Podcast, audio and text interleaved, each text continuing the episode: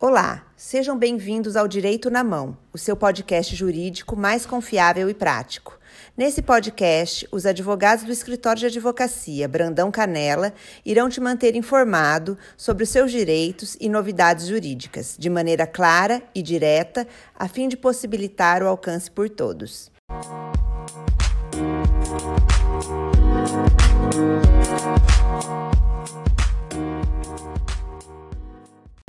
Isabelle Vogel, sou advogada aqui do escritório Brandão Canela, especialista na área previdenciária e trabalhista. Hoje eu vou falar um pouco sobre o trabalho sem registro na carteira, como ele pode ajudar a aposentar mais cedo. Essa é a realidade de muitas pessoas no Brasil: trabalhar para uma empresa de forma informal sem que a empresa faça a anotação do vínculo na carteira de trabalho. Mas quais são as consequências disso?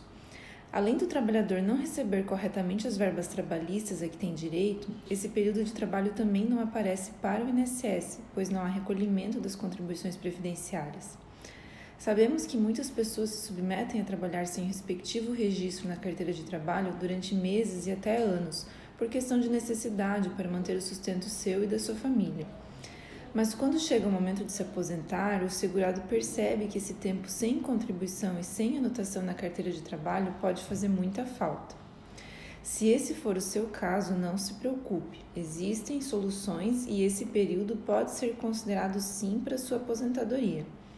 Inicialmente, pode ser possível ingressar com uma ação trabalhista apenas para reconhecer o vínculo e a empresa realizar a anotação na carteira de trabalho e de quebra você pode ter direito ainda a receber verbas trabalhistas atrasadas.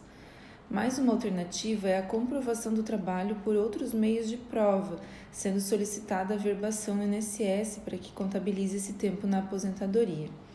Os documentos mais importantes para reconhecer o vínculo de emprego, tanto para ingressar com a ação trabalhista quanto para o pedido de averbação direto no INSS, são comprovantes de valores pagos pela empresa, como extratos bancários, conversas no WhatsApp ou trocas de e-mails sobre os trabalhos realizados, eventuais registros de ponto feitos no local de trabalho, fotos e vídeos suas trabalhando ou qualquer outro documento que revele o vínculo de emprego.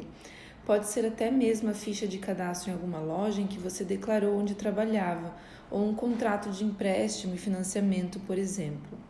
Enfim, são várias as possibilidades de documentos, mas eles só vão ter validade se forem com data da época da realização do trabalho informal.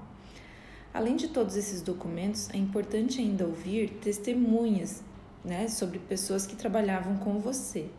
Por fim, é importante ainda falar que, mesmo que o seu patrão não tenha realizado o pagamento das contribuições para o INSS naquela época, com a comprovação de que você efetivamente trabalhou, esse tempo vai ser considerado na sua aposentadoria mesmo assim.